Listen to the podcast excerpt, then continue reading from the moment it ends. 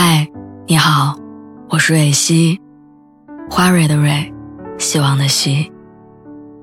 今天你还好吗？你可以在微信公众号和微博中搜索“蕊希”，每天晚上我都会用一段声音陪你入睡。听完今天的故事，祝你晚安，做个好梦。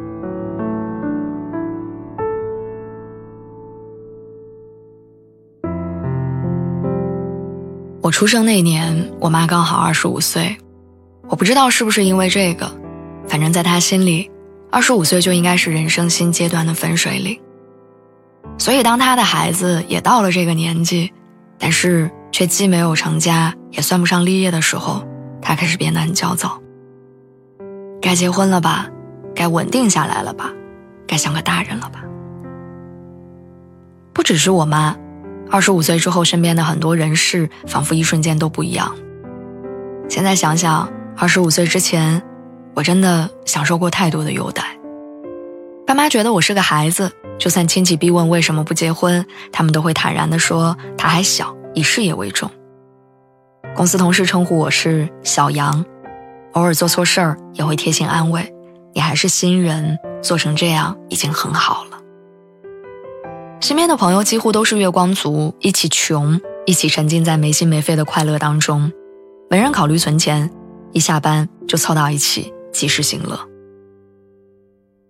恋爱中也充满了各种各样无条件的迁就，隔三差五闹脾气，男朋友觉得你是可爱，甚至还会一脸宠溺的问说：“你为什么总也长不大？”这样的事儿，一直持续到。我吹灭了二十五岁生日蛋糕上的蜡烛。我说不准具体是哪天开始的，爸妈就唠叨着说，再不结婚就真的嫁不出去了。职场上我犯错的容忍度也变得越来越低。身边人多多少少都有些存款，刷朋友圈能发现曾经那些爱深夜买醉的小伙伴儿，也在给孩子们集赞领早教课了。受了委屈，我对着男友大哭。再也换不来亲亲抱抱，他会一脸严肃的跟我说：“你是个大人了，别再情绪化。”在这些差别对待中，我开始拿不准，二十五岁之后我到底该过成什么样子。于是我参考了其他人的看法。我妈心中过得最好的二十五岁是我闺蜜，大学毕业就结婚，老公考上了公务员，她考上了教师岗。一起在上海不远不近的位置买了贷款房，明年属于他们俩的第一个虎宝宝就要诞生。但我闺蜜却不觉得她过得多好，她心中最成功的二十五岁是我大学室友，一个传奇的拼命三娘，几年时间就从职场小白升职到了业务主管。我突然发现，或许每一个人对于过得好都有不同的定义。在和二线城市买升值空间大的房子相比，有人更喜欢。住在小桥流水人家，和把钱存起来以备不时之需相比，有人更愿意用它旅游，尝试新鲜的事物。我想起最近在追的《爱很美味》，在滑稽的相亲市场，一个姑娘希望二十五岁前能生下二胎，但刘静都快三十岁了，还没确定好心仪的那个人是谁。她说明天的事儿就留给明天吧，今天过得好不就得了吗？所以你看，过得好不好，本来就是个很私人的话题，你无法用普世价值观中的好坏直接定义自己生活的优良。《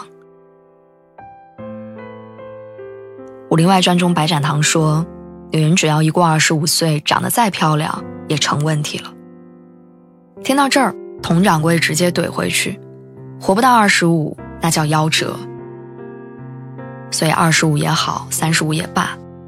不过，只是我们必须经历的人生阶段，而用数字标记人生，是想活得更清楚、更明白，而不是把自己绑在时间轴上完成任务。你不一定非要在盛夏跟荷花一同绽放，如果你喜欢，你可以做秋天的海棠，做深冬里的那只寒梅。任何季节里，都有花儿在盛放着。时间虽然是世界的，但驾驭时间的生命是你自己的。在英国，六十九岁的琳达努力实现着环游世界的梦想。在长沙，六十六岁的那位老奶奶晚上还是会去酒吧打碟。美国原始派画家摩西说：“对于一个真正有追求的人来讲，生命的每一个时期都是年轻的、及时的。所以，二十五岁以后的人生，什么样才算好？不在别人的嘴里，在你自己的心里。”